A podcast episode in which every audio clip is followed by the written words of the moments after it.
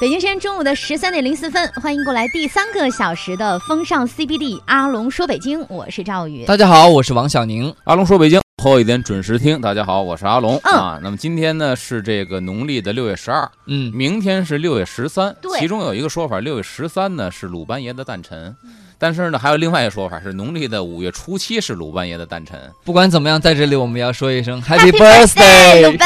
但是。鲁班爷这个人呢，确实他的传奇色彩是比较浓厚的。啊呃，，关于他的这个史料上的记载，有很大一部分是关于他的传奇色彩。啊，啊，咱们先介绍一下真正的鲁班爷是公元前五百零七年到公元前四百四十四年，大概是哪个朝代呢？呃，周朝，也就是这么早呃，两千多年前的一个人。今年是二零一五年，公元前五百零七年，二零一五年加上五百两千多，年了，两千五百多年。我怎么这么不？信呢？就是之前看什么，就是小说呀，或者说电视剧里面偶尔出现的片段啊，我感觉那个朝代可能就唐朝。因为鲁班爷经常显圣，所以今天咱是主题说鲁班啊爷与北京城。鲁班爷和北京城真没什么关系，没什么但是瓜葛呢，在嗯北京有很多和鲁班爷相关的传说，包括全国各地的一些个所谓的这个这个建筑精品，嗯，嗯，都或多或少可能跟鲁班爷能挂上关系，哎就是说明他的这个传奇色彩太浓厚了，嗯啊，以至于你认为他是唐朝人，嗯，还有人以为他是明朝人，嗯因为北京城是明朝修建的，对啊嗯对吧？其实他是周代的人，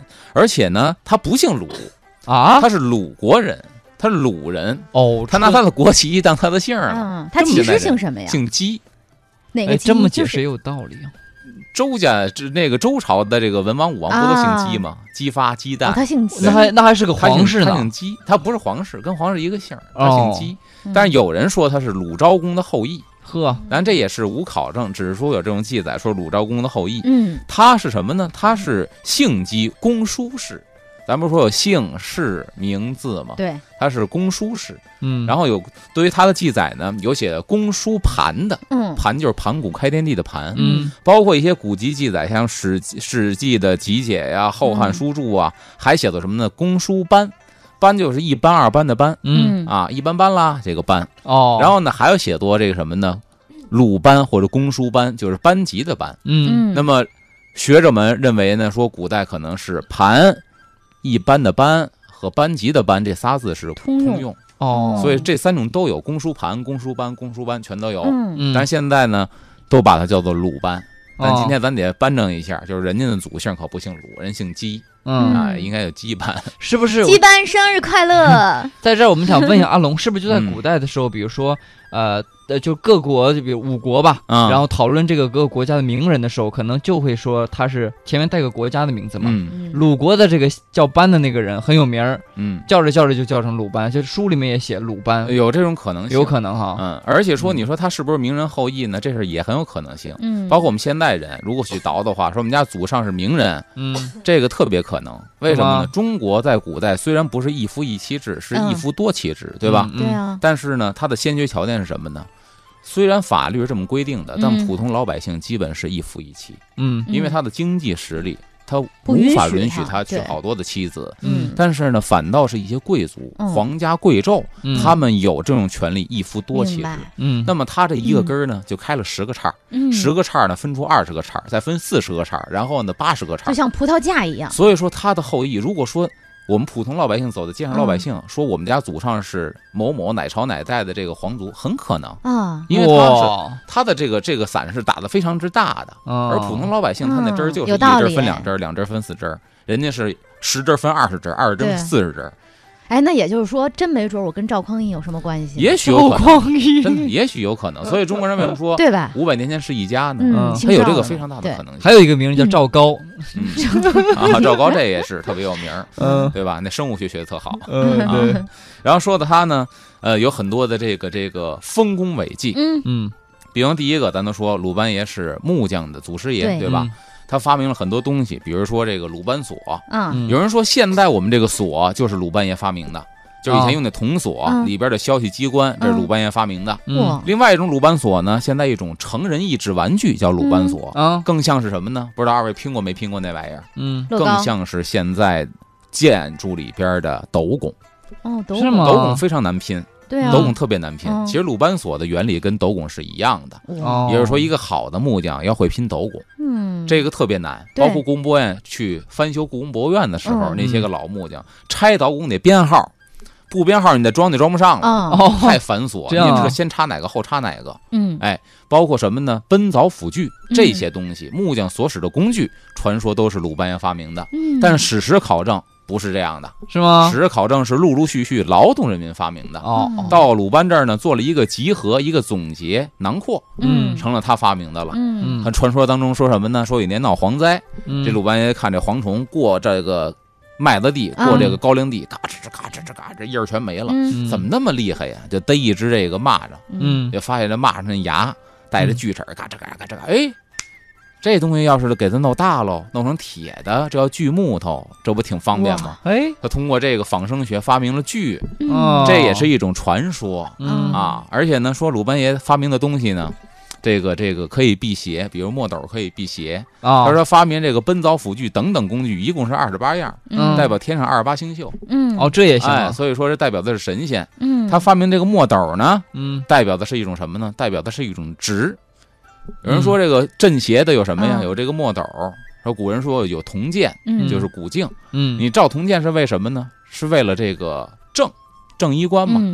你拿墨斗是为了干嘛呢？衡量一个木材，我要比如说我要切一个门板，我要嗯裁一个这个桌面，嗯直不直？嗯那一个代表正，一个代表直，也正直之气可以压倒邪气，说这墨斗是可以辟邪的。嗯哦，这么来的，而且呢，还有一个特别有意思的传说，说鲁班爷发明这墨斗的时候啊，大家可能有见过没见过的啊。这墨斗如果没见过的，告诉你什么样呢？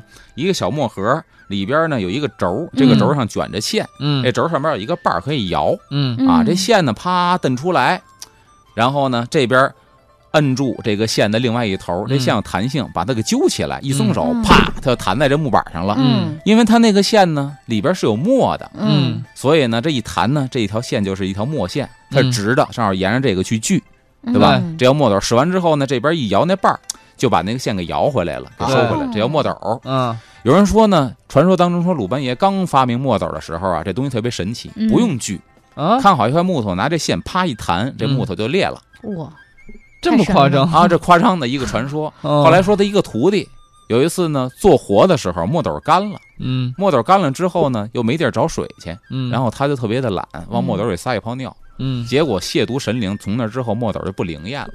嗯，就只能拿它去画线，嗯。而不能用它去裁东西了。嗯。哦，这也是告诉什么呢？这个东西肯定是假的一个传说，嗯。但是道理告诉大家一个，就是你从事哪个行业，一定要尊师重道，哎对，哦，遵守这个行业里边本身的规矩，不能亵渎它。嗯。嗯。你的工具就是你谋生的饭饭碗，对。嗯你不能往饭碗里撒尿，你不能嗯亵渎你的饭碗。对，嗯。所以这是一个做人或者做艺的道理。就要善待话筒，嗯，嗯，所以在在配音的时候不能拿那个丝袜罩在话筒前面 放喷啊，你要记住了。哦，还有他发明了好多什么呢？他发明好多军事工具，嗯。比如当年他帮助楚国攻打宋的时候，嗯。就发明了咱们现在说的云梯。嗯。现在的云哦。梯更多用于消防，对，以前的云梯用于工程，发明云梯。再比如他发明了木鸢，木鸢呢木鸢是，是风筝吗？听着样子好像风筝能飞，嗯。但是呢，它真的不是风筝。在《酉阳杂俎》里边记载说，这个鲁班是敦煌人，你看又把它改了，嗯就不是鲁人了，是敦煌了人了。。好，嗯曾制作木鸢飞到吴国，有这样的记载，包括嚯述异记，就是讲述一些灵异现象的这种嗯异记嘛。就是说鲁班呢，刻木为鹤，一飞可达七百里。这有一个好好好玩的故事，这个呢，嗯它不是风筝，而是嗯一个纯木头做的大鸟。嗯，说鲁班把它做出来之后呢，坐在鸟背上，啪啪啪拍三下，这鸟听他的，歘就飞了。嚯，这传说故事神呢特别有意思，嗯因为这木鸟呢，把他爸的命给赔进去了。啊怎么！呢说？有一年他在外地当包工头，因为母鲁班不是搞土木工程的吗？嗯在外地当包当包工头，嗯特别想念家乡的妻子，嗯于是乎做了这个木鹤。做完之后呢，上去啪啪啪拍三下，嗯一宿之间就回到家乡，嗯，然后见到自己的爱妻，俩人互诉衷肠。在他跟他媳妇儿互诉衷肠的时候呢，就把大木鹤呀给停在这个院儿里头了。嗯他爸爸正好起夜出来，看见哟，这个是什么玩意儿？嗯哎，上去试试。一上去之后，一葫芦，葫芦三下活了。但是呢，这大木鸟呢，它就会一个，它就是一趟线就是从他那包工地呀、到他们家就是一趟线儿，不会飞别的。嗯等于从家呢，咵要起飞了，嗯又飞到那个那工地去了。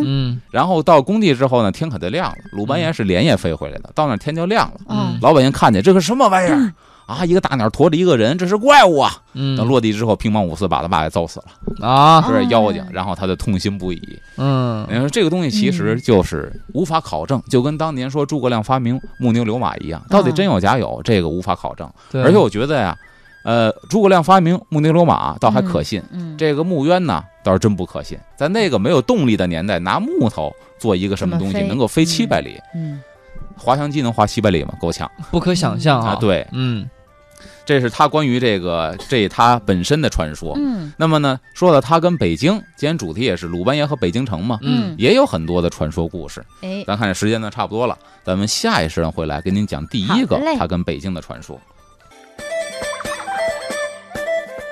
风尚 CBD，阿龙说北京，我是赵宇。大家好，我是王小宁。各位好，我是阿龙。咱今天的主题呢是鲁班爷和北京城，因为嗯明天六月十三，传说当中是鲁班爷的诞辰啊啊，也有人说是五月初七啊嗯，各种说法都有。咱先说这六月十三他诞辰，所以今天呢说说鲁班爷和北京啊。第一个和北京有关的传说故事，这个建筑特别的漂亮，就在紫禁城。嗯因为在紫禁城啊，有很多人、人会有这么一个印象，就是每当这个晚霞布满了半边天的时候，嗯不用买票进到紫禁，不用买票进紫禁城，就在紫禁城外头，好多摄影家在那拍照。嗯，大家想想，拍的是哪儿？拍的我知道，拍的是那个角楼，对，对吧？嗯都在那个河对沿儿，嗯，正好对角的位置上拍角楼，尤其是晚霞西下的时候，为什么呢？特别漂亮，因为它那建筑结构太美了。嗯所以呢，这个紫禁城的主题摄影嗯角楼也是一个特别受大家欢迎的一个主题。嗯这角楼呢是明朝修建紫禁城时候建的，嗯对啊明朝朱棣年间、永乐年间建的。嗯先说这个角楼，首先呢，它的观赏性就大于它的实用性。哦为什么？角楼这个东西在城楼上，在这个城台之上建一楼子，你说它干嘛使的？它的实用功能应该是干嘛使的？瞭望或者对呀或者说那个就是刺探军情，但你想，如果说敌军已经杀到这儿了，就是你都已经看到敌军了。你还守什么劲呢？都已经杀进北京城了，对所以它实用功能很弱，对吧？啊装饰功能很强，对，在这个地方，啊对对？吧？嗯那么装饰功能强的话呢，古人建它就得想，我到底建一什么？嗯首先第一个，如果你说你这个城台上不建楼子吧，它这个东西大概是七百多米，嗯南北是九百多米，嗯这么一个长方形的城池，这么长的城墙，你说你不建楼子有点吧？突。天际线没有一个节点，嗯视线上没有节点，嗯歘一下过去了，嗯，收不住。嗯，那必须建个东西呢，能把你的这个视线给收住。嗯那建个塔呀，对呀、有人建塔想，那建个塔是什么呢？建个塔，包括有人说建圆顶的，嗯像祈年殿它是圆顶，嗯这种建筑呢过于空灵，圆顶嗯蘑菇因为什么？太空灵了。嗯哦，塔，包括塔，包括祈年殿，太神圣了，嗯。对吧？塔是供设的哦也不对，天，那它塔太神圣了，对，不能建城墙那儿，对呀、嗯，那好，有人说那建一个四角攒尖的，就跟亭子一样的四个角嗯。攒尖顶，四个角攒尖呢，这个呢，可是人说呢，这有重复，为什么重复呢？在午门旁边就有这样的建筑了。啊对，哎，那你要在这个四角再建的话呢，视觉上太疲劳。嗯。重复。嗯。那你说建什么呢？那个我我我有个提议嘛，嗯。你看那长城上面那个长城垛子那个。啊，城垛子那个，啊那属于军事功能，看起来嗯过于硬朗，有人提过哦啊。然后再建个什么呢？说中国传统屋顶还有什么？除这些屋殿顶、歇山顶，嗯这个太高大了。来个攒尖顶呃，船顶刚才说了，哦，对吧？亭子小亭子那个个有重复了。你说屋殿顶、歇山顶吧，又不行。来个太和殿用的是屋 不要顶，顶，不要顶那成水缸了 呃啊，也不行嗯所以想来想去呢，说咱必须干建一个巧夺天工，但是呢，嗯这个在理智上又不能压过太和殿。是哦，还得注注意这个，对啊，所以说这很难建。嗯告诉您，现在建的这个故宫的角楼，嗯都说什么呢？说九梁十八柱，七十二条脊，有一个顺口溜说它的建筑，嗯它到底几条脊呢？啊就是七十二条脊是吗？啊。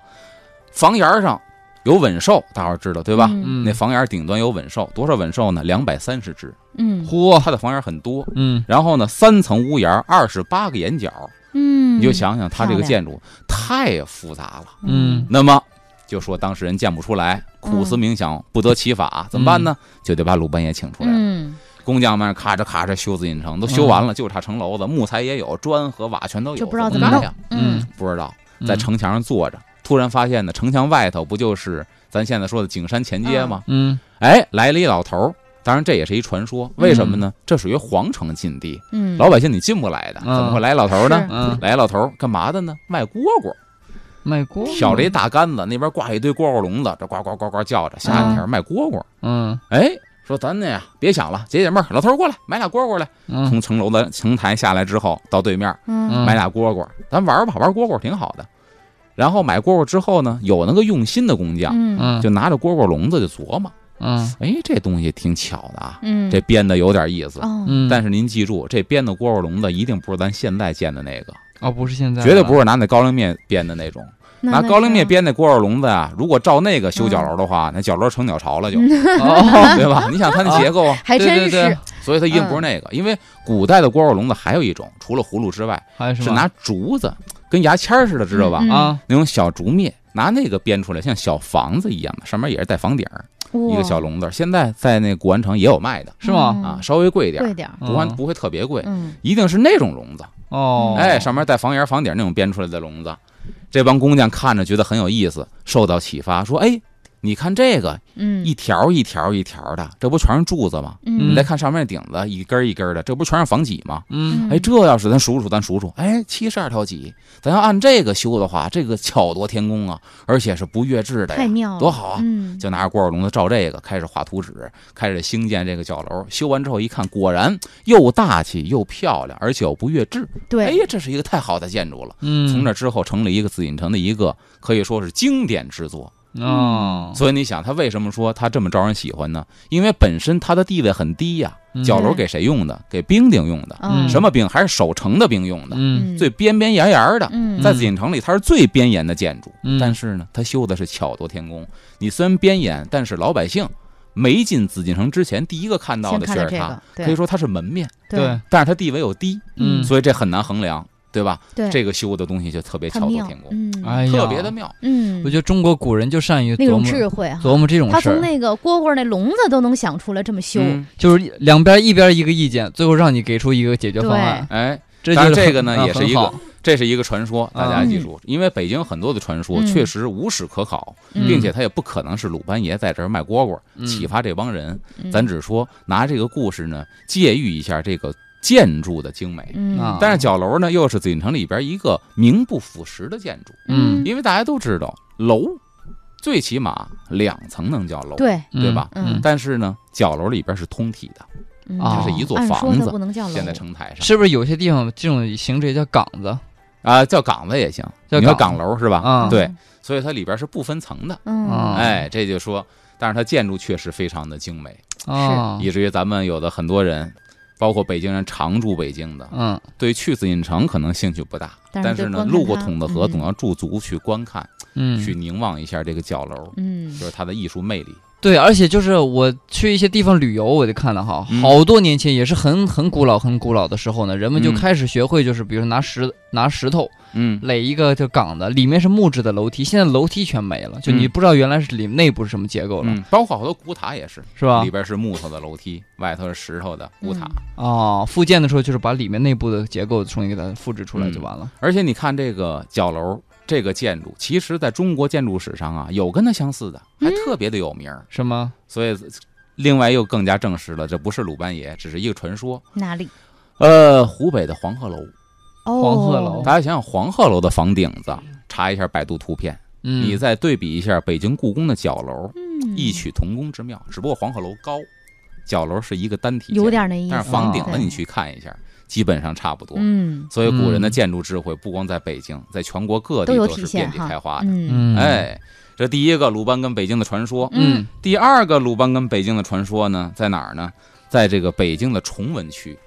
崇文区，哎，在以前呢，北京有一个特别有意思的一个说法，叫做东五塔、西五塔，听着挺绕吧？嗯嗯，东绕口令。儿，吴塔呢，就是北京东边呢，它没有塔。嗯。嗯啊；西五塔呢，就是北京的西城呢有五座塔。首先第一个，西单的电报大楼，嗯。嗯。以前是双塔庆寿寺，嗯。当时是给姚广孝修的，嗯。双塔庆寿寺两个塔，嗯，对吧？然后呢，西边还有西寺的万松老人塔？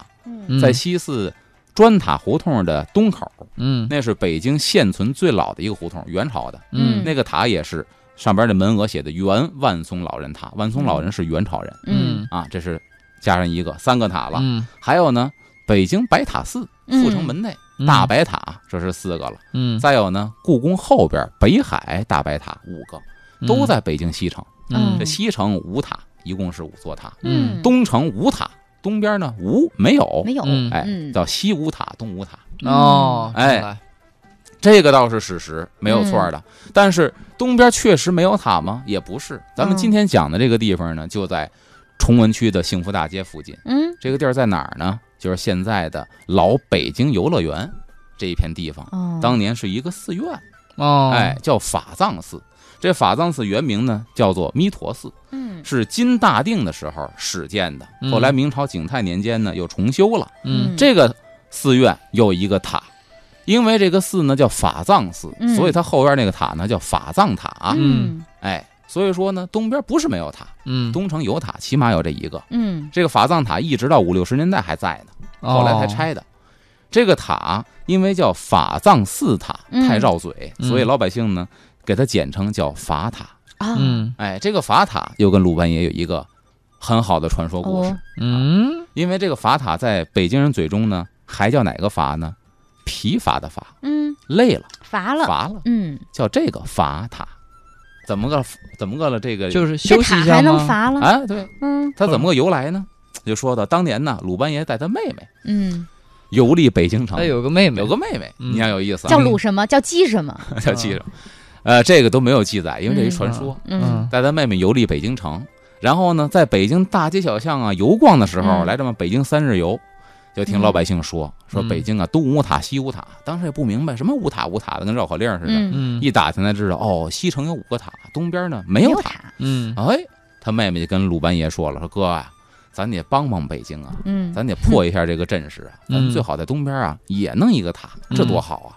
说好吧，那咱弄一个什么塔呀？嗯。说哎，这么着，咱游历祖国的大好河山，嗯。咱看看哪地方塔好，咱们照这个修建一个塔个，在北京嗯不就好了吗？嗯。俩人就走啊走啊，吭哧吭哧吭哧，一路就走到杭州了。杭州最有名的塔。白那个什么雷峰塔，啊，对呀，镇压白娘子的雷峰塔。嗯。这鲁班的妹妹一看雷峰塔，就跟他哥说：“哥呀，你看这塔真棒，不错，嗯这要是给建到北京去，嗯，建到东城，不就破了东吴塔的格局了吗？啊行吧？”鲁班爷在他来说，说画一图纸建个塔跟玩儿一样。对，嗯鲁班爷说：“那都是凡人干的事情，嗯我这半仙之体能干那事情吗？嗯对吧？咱呢直接下令，怎么下令呢？咱让这塔自己跑到北京去，啊，安家在东城区崇文府附近。哎，东城崇文附近。这又来又又来又来了一群墓这就是神话传说，来了一百个墓因为园，咱今天说的就是 神话传说，鲁班和北京的传说嘛。啊，他说好吧，那白天人太多呀，嗯对？吧？不好不好办，等晚上吧。别吓着老百姓，嗯都人没了。这鲁班爷来到雷峰塔下，跟雷峰塔说：“塔呀塔呀，这个北京东边没有塔，嗯你过去盯个班儿去吧。”嗯这塔听完之后呢，你想想，哭唧从这个地上站起来了，嗯，然后哐哐哐就问北京要走。白素贞说：“我的房子 不带这么拆的。拆迁了嗯这鲁班爷说呢，说告诉你一个事儿啊，现在呢是晚上这个定经天，嗯你到北京呢五更天之前你必须到位，因为一过五更天呢，这天一亮鸡一叫，你就没有这个神力了，啊你就原地不能动了。这大塔你就想吧，从杭州一宿跑到北京，哇，这事儿靠谱吗？肯定不靠谱。不靠谱，嗯。坐高铁到北京多长时间呢？嗯。一个大塔从杭州哐叽哐叽哐叽哐叽奔嗯。北京跑。这个传说还另外一个版本，说这啊塔呢得化形，得化形成一个人，嗯。说一个大黑人攻击攻击攻击往北京跑，嗯。怕吓着人嘛。嗯，这一路啊，简短截说，由打这个杭州嗯。就跑到北京城来了。嗯，跑到北京城一看，城门也关了，没关系啊，够快的，跳个儿也大，对嗯吧？趁着守兵不注意，哐叽就翻进北京城的城墙，嗯。在北京就找东城、西城，乃是东城啊，啊。啊，找到东城了。嗯，一看这地方是东城，说那我去那地儿是在哪儿来的？哎，反正东城也没说是哪儿，嗯。随便找一地儿，只要我这地儿安家了，我就完成了鲁班爷这个使命了，嗯。嗯。就找。结果一看这天儿还早呢，这哥们儿跑得也快，嗯。到北京啊，离五更天还早呢，溜达溜达溜达，就溜达了现在。咱崇文这边说这个北京游乐园附近，啊，当时呢就是这个法藏寺，嗯哎，这儿有一庙，不错。这塔在庙里头，那是应当应分的，嗯合情合理。要不就在这庙安家吧，嗯就从这庙门前头啊，绕到这庙门后头，想看这庙有多大。绕着绕着呢，就绕到这个庙的后墙根儿了。嗯后墙根儿挺老高，有一窗户。咱知道这中国传统建筑后墙那窗户都挺高的，嗯对，为了什么呢？第一是招光，第二呢保护隐私，你蹦不上去看不见。但是这塔高啊，嗯。对？吧？他过后墙根儿的时候呢，那腰在他那那窗户在他腰这儿嗯。很低，一看，哎，大晚上的，这屋里头亮着灯呢。嗯，嗯。按说和尚啊，指定是晚上九点就指定睡觉了。对呀，嗯。这大半夜的，天都快亮了，嗯。还亮着灯，趴窗户一看，有几个坏和尚啊嗯耍钱呢，在嗯赌博呢。打牌，这塔塔一看，要我看看吧，嗯哎，就要看看和尚赌钱。嗯哎，后边发生什么事儿了呢？时间难到了，下一时段回来。最精彩的时候，我们又说耍在下节了啊！锁定频率，不要走开，一会儿接着聊。风尚 CBD，阿龙说北京，我是赵宇。大家好，我是王小宁。各位好，我是阿龙。咱接着说这大塔呢，接了嗯这个鲁班爷的这个指令，来到北京了。啊这回一看天还早呢，绕到一个庙后头，通过这后窗户一看呢，有几个不学好的和坏和尚，在这儿呢赌博呢，耍钱呢。嗯这塔呢也好赌，哎，我看看这帮臭棋篓子下的好不好？你看看这牌不应该这么出，他嗯看上瘾了，嗯忘在后窗户。时间了，结果呢，等他醒过闷儿来的时候，已经开始鸡叫了。天亮了，这大塔呢，这人形就没了，从大黑人变成一个大黑塔。但是这个塔比人的体量大呀，嗯他攻击一下坐在地上呢，就把这后山墙给挤塌了。哦，这墙一塌，屋子一倒，这帮和尚呢就四散奔逃。嗯这钱也不能拿了，对吧？顾命要紧的，哗就跑了。这后房就开始塌了。嗯这房一塌呢，和尚们起的也早，那些个正经八百的好和尚，包括老方丈啊，这会儿早起来了。嗯听小和尚来报说：“您看看去吧，方丈大和尚，这后山墙那屋塌了。”等那和尚往这一带着这帮徒弟呢，往这后院赶，赶到这一看呢，嚯，是一个大宝塔，啊嗯屹立在这后山墙这儿，把这后房挤塌了。说：“天哪，这是上天上天赐给咱们的宝物，啊，这是吉祥之兆！嗯赶紧的，赶紧的，来跪拜，嗯就拜这个塔。但是塔把墙挤塌了呀，嗯可是呢，一看这地下呀，散的全是钱，嗯什么钱？赌资。嗯那帮人跑的时候忘带赌资了。嗯老和尚一看，你看看，看看。老天爷就是开眼。逮你们来了，哎，不是，你看这一地钱，把咱后山墙给挤塌了，还把工程款留下来了。拿这钱赶紧的，再把这后墙给砌上，啊。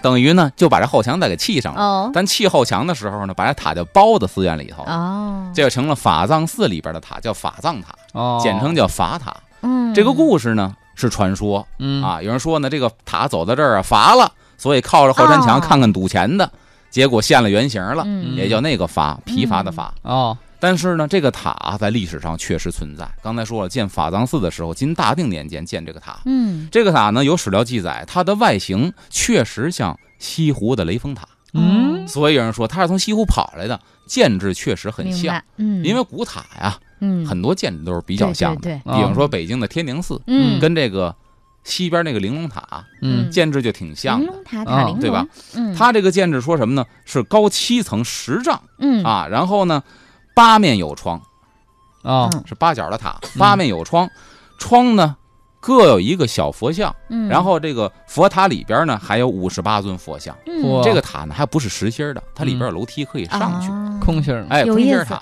每到上元佳节，就是元宵节的时候，各个窗户前边这佛像，包括塔里边各佛像之前，都要供一个小灯，嗯，一盏油灯。你想想，供一盏油灯，那会儿说啊，漂亮啊，远远看去，这个塔里边是空心儿的，嗯。各个窗户也是可以往外散光的。这个嗯。塔里边供满了灯，在夜晚看上去，每一个窗口都闪着灯火。嗯，哇，远远看这个塔，这是当时北京的一景儿。真漂亮，对嗯，现在要是能有的话，也是一景儿啊。哎，对，嗯而且那个时候还有一个，除了上元佳节，还有一个重要的节日，就是九九重阳。嗯哦，这一天有登高望远。嗯，那么在东城生活的老百姓去哪儿呢？就去这个法藏寺塔，啊，去登塔，然后登高望远，就谁都可以上去，呃，都可以上去嗯。他这一天呢，他是对外开放的。嗯，行，人特别的多，因为谁都可以上，所以人嗯特别的多。对，当时北京呢，像《地经景攻略》啊，就记载说啊当时的情景是什么样呢？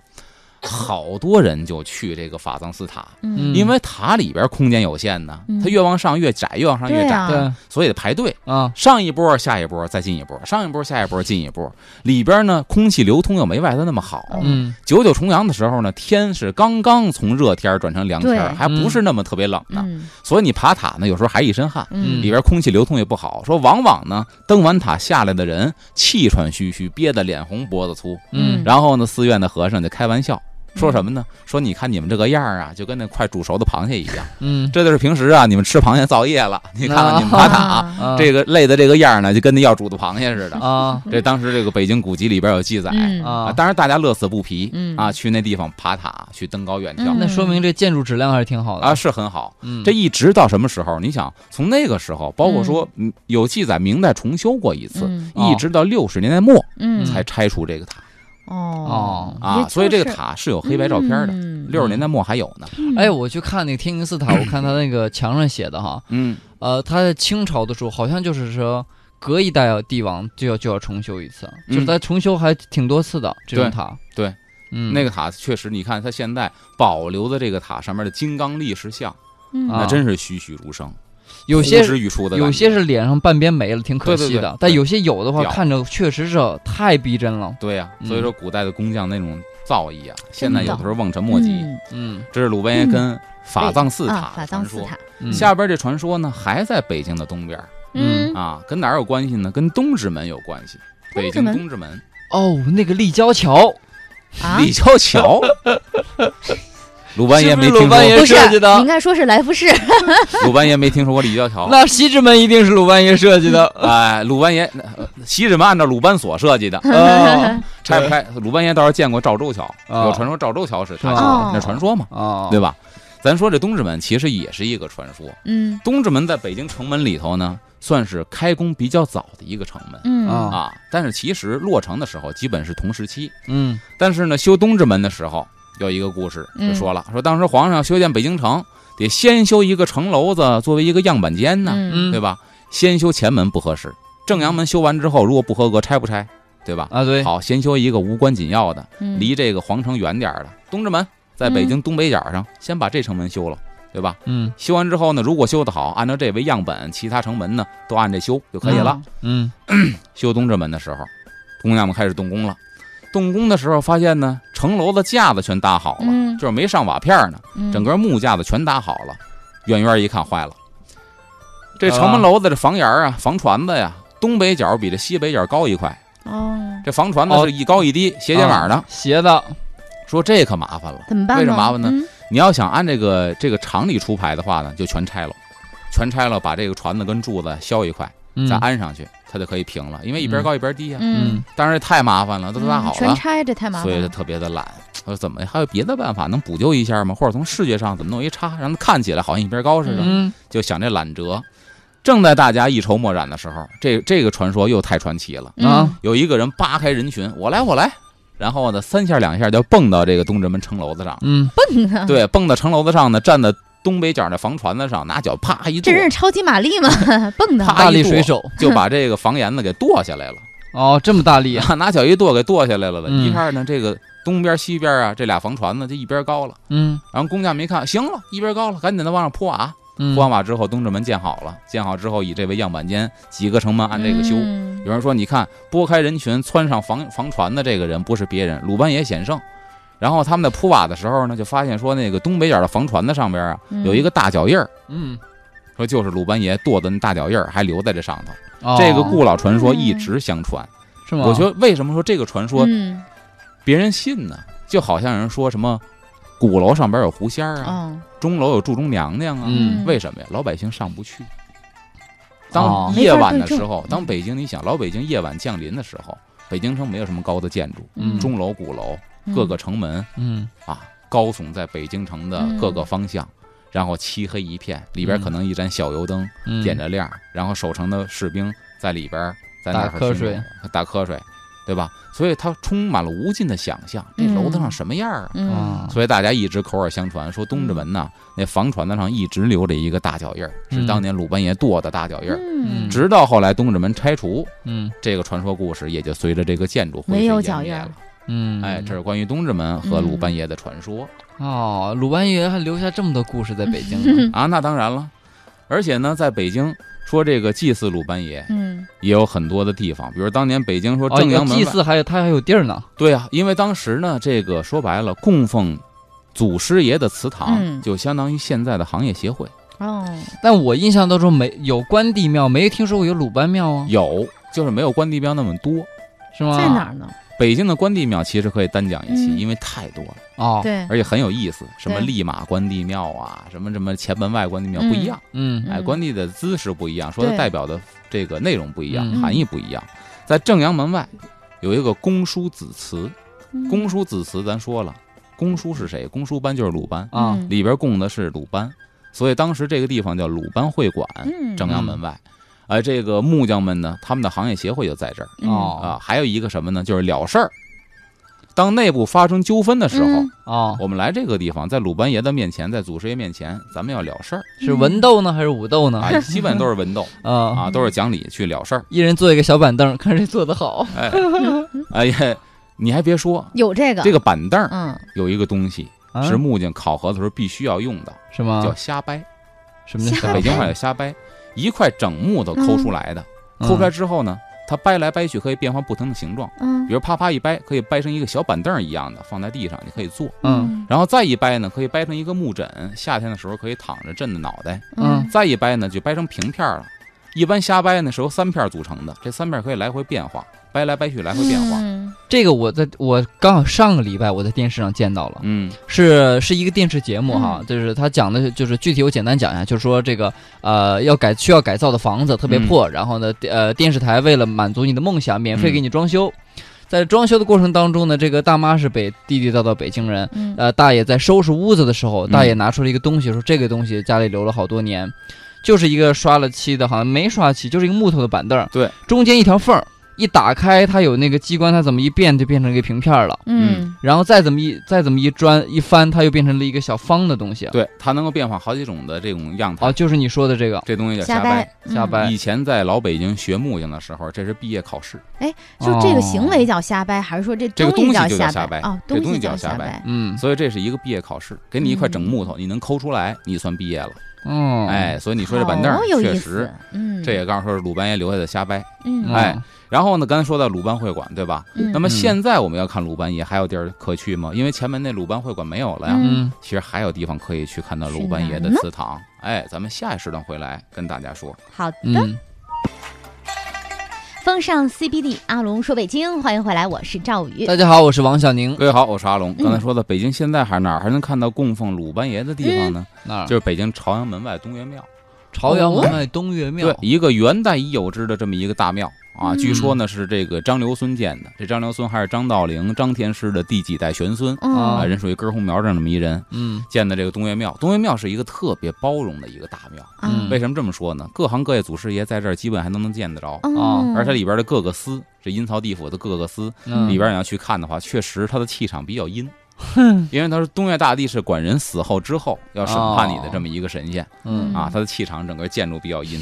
他说当时呢，清末的时候，在这个东岳庙建了一个鲁班祠，嗯，所以鲁班祠呢，有黑白照片，我们现在可以看到，嗯。就是一个小房子，嗯。正中呢供着鲁班像，因为它嗯每一个小祠啊都是一个一个小格子间儿，嗯。哎，里边供着鲁班像，是谁建的呢？是当时北京的彭匠建的，所以彭匠呢也是扎彩匠，干嘛呢？比如说你们家结婚扎个彩排了，他啊管这个；嗯。比如你们家糊顶棚，他管这个。嗯。这个行业的人，他供奉鲁班爷。啊，其实呢，有一些打擦边球，为什么？嗯他们不是木匠，他们不需要奔凿斧锯去刨木头、嗯切钉，他不需要。嗯他们主要是两个，一个是扎，一个是糊。但是呢，他也属于是建筑行里边的这个一员。嗯也比如说你修紫禁城修复的时候，等外立面全都修完之后，你也请彭匠进来干嘛呢？糊房顶子，嗯因为不光咱老百姓哦糊房顶子，皇上家也糊房顶。嗯除了三大殿那顶子上面是那个木板彩绘的，嗯。他皇上住的那房间那顶子不是木板的，也是纸糊的，哦，但那个纸特别的棒。哦现在呢，好像说只有山东还有这种造纸方法。嗯嗯。啊，它也是糊的。所以呢，那装修队，啊装修队儿，它属于嗯。内部装修队。嗯。哎，他们供鲁班爷，他一看鲁供鲁班呢，鲁班本身名正言顺是木匠行业的祖师爷一看，哎，木匠行业说，哎，你知道东东岳庙那儿里边新建了鲁班祠，嗯，那木匠行业的人呢也去那儿祭拜鲁班去，结果就跟彭家干起来了。为啊。什，么？我们花这钱修的，我们的。祖师爷，我们花钱修的，凭什么你们来？哦那木匠也有说辞，说你们花钱，但你供的是我们祖师爷，我们凭什么不能来？嘿，对吧？嗯，这就说白了是一个纠纷，对，到最后呢，甚至已经闹到群殴的这个地步了。嗯。群殴地步之后呢，这木匠也觉得确实咱理亏，嗯咱一分钱没掏，嗯咱还去人那儿祭拜去，咱能不能争点气呀、嗯，有一挑头的是呢，朝阳门呢当时有一个森茂牧场，嗯嗯也是一木材厂。这个厂的挑头联合了当时几大牧场，咱集资，嗯咱腰杆硬点，咱自己修一个不就完了吗？嗯，他们又在东岳庙修了一鲁班祠。修俩呀，，对，我不跟你彭家用一个了。嗨，分开，哎，我除了这个修完祠之后呢，我在祠旁边又建了三间房。嗯我所有的木匠来这儿喝茶休息，这三间房是供我们休息的。哦，嗯，哎，比你还盖过一头，比你们多出三间来。嗯，我们有钱，哎，结果这事儿就算是了了。嗯啊，但是从此之后呢，说东岳庙留了俩鲁班祠，一个是彭家人家盖的，一个是你们这个木匠盖的，嗯从此相安无事那鲁班得多高兴啊！这帮人争的死去活来，就是为了纪念他。啊。嗯，所以说这鲁班爷确实他的影响力一直到现在。对对对，嗯因为我上大学的时候呢，高中同学毕业了，各奔东西。嗯，有的同学学的是土木工程，哦，建筑学院土木工程系的，嗯，然后他就跟我讲说，现在咱们国家土木工程系最高奖项还叫鲁班奖呢。对，哦，所以鲁班爷的这个影响力一直到了今天。嗯确哎实是，刚才说的这些，要还有鲁班一？样的人，哎，对，还有几个咱没说，是为什么呢？之前说过，可以稍微带一下。嗯比如说以前说过鲁班爷跟祈年殿的传说，嗯，说嗯当年修祈年殿的时候来一老头儿，对对？吧？嗯你说那说来这儿混口饭吃，给点活干。包工头是一好人，嗯一看这么大岁数了，行了，给他饭吃，别让他干活了。嗯他说不干活不行啊，让我干点活吧，给块破木头，你抠这木头吧，嗯其实为了哄他玩儿。嗯，结果没想到老头抠了一堆蝎子，木蝎子，嗯，然后装在麻袋里了。突然有一天，老头消失了。当然，就这一天，应该是祈年殿完工的日子。所有的构件搭好之后啊，都挺好，但是呢，结构之间不可宁可卯的晃，都有缝隙。嗯，结果想起来了，说那老头抠了一堆木楔子，拿出来试试，嘿，把木楔子填到缝隙里凿丝合缝瓷实了。所有木楔子全用上了，一个富裕没有。切进去之后呢，整个这个架子是严丝合缝，不嗯晃悠了。说你看这人是鲁班也显圣，半仙，说鲁班嗯跟祈年殿有传说，嗯，说鲁班呢跟这个白塔寺有传说，说当年这个明清的时候地震，这嗯大白塔裂了缝子了，嗯底下全是民居，这白塔那缝子裂得越来越大，这白塔夸叽要是掉板了，嗯那都是石头的，嗯砸到民居上，这房子房倒屋塌，人家死了啊。嗯于是乎呢，说这个阜成门外嗯茶馆老有一个老头子，嗯，天天喊居大家伙，居大家伙，对对对嗯，对吧？居他问了他好多他都不管哈，居我们那盆居碗你缸他也不不管管，，对吧？居缸你也不管，嗯你还居什么呀？大家大白塔裂了，你能给居喽？那行吧，嗯，老头答应了，嗯答应他走了。结果呢，第二天天一亮，这一宿的功夫，大家嗯出来一看，嘿，嗯，大白塔，高啊！站在胡同一看，白塔上有几道锯子，嗯，哎，把这白塔锯上了。嗯从此之后，这茶馆里再也没见过这老头儿。嗯，有人说，你看这老头儿是鲁班爷显圣，显圣了，这一宿把嗯白塔给锯上了。嗯。嗯，这是他跟北京的对对要说锯盆锯碗儿，这个祖师爷肯定不是鲁班，是你吗？不对，我现在突然想起来是女娲娘娘补 把天都给拘了，我跟你讲 那是补天 啊，啊，那应该是你要说跟现在有关系的话啊，这跟玩笑话呀，那应该属于是汉阳铁壶的，哦，汉阳他铁壶不是去过去玩的。啊看羊铁湖，杨铁湖的祖师爷是女补漏哈，女娲啊娘娘把天都拘了，什么不能拘啊？对吧？嗯还有说那个西变群羊的传说，嗯因为当年北京各个城门之外都有这个一景嘛，嗯。说西便门外一堆汉白玉石，夕阳西下的时候打在汉白玉石上，跟卧了一堆小绵羊似的。嗯。嗯。说这是当年修建北京城，嗯。鲁班爷也是路过北京一看，哎，修建城门，这城门地下得铺汉白玉石啊，嗯。金磨呀，然后这个城门里头的海曼的豆渣石啊，嗯这都没有原料。嗯。带着徒弟，带着儿子，就去了北京的房山了，说那儿产石头。嗯。嗯。到那之后呢，从河里头叫出一堆石头来说：“你们变成羊，嗯嗯，豆渣石是棕色的，你们变成牛。嗯跟徒弟跟儿子说：“你们俩轰着这堆东西啊，去北京城给送原料去。嗯嗯然后说必须天亮之前，也是五更前啊，又是天亮之前啊，到北京，要不然这这个羊呢就化成原形变成石头了。啊就净干着见不得人的事儿。结果赵喜呢，他们徒弟赵喜就是鸡贼，嗯，说我赶这牛，牛跑得快啊，啊让鲁班的儿子赶那群羊。嗯嗯结果呢，到了卢沟桥了，说那个什么，那个那个哥，咱比个赛吧，看谁先到北京城。嗯，他这一鞭子下去，牛跑得快呀，他跟着牛咵就跑进北京城了，嗯，对呀，跑进西边门。鲁班的儿子赶的是羊跑得慢呢，嗯等快到西边门底下了，这赵喜犯坏，进城先掏人鸡窝，把这鸡给逗叫唤了。这鸡是一个叫唤全叫，你们家全叫之后，哎，啊这个听见鸡叫，坏了，这堆嗯石头就变成石头了，嗯。从羊换变化成石头了，就卧在西西便门外没进城，嗯，然后留着一堆东西叫西便群羊，边群羊。这也是哦。他鲁班爷跟北京城的传说。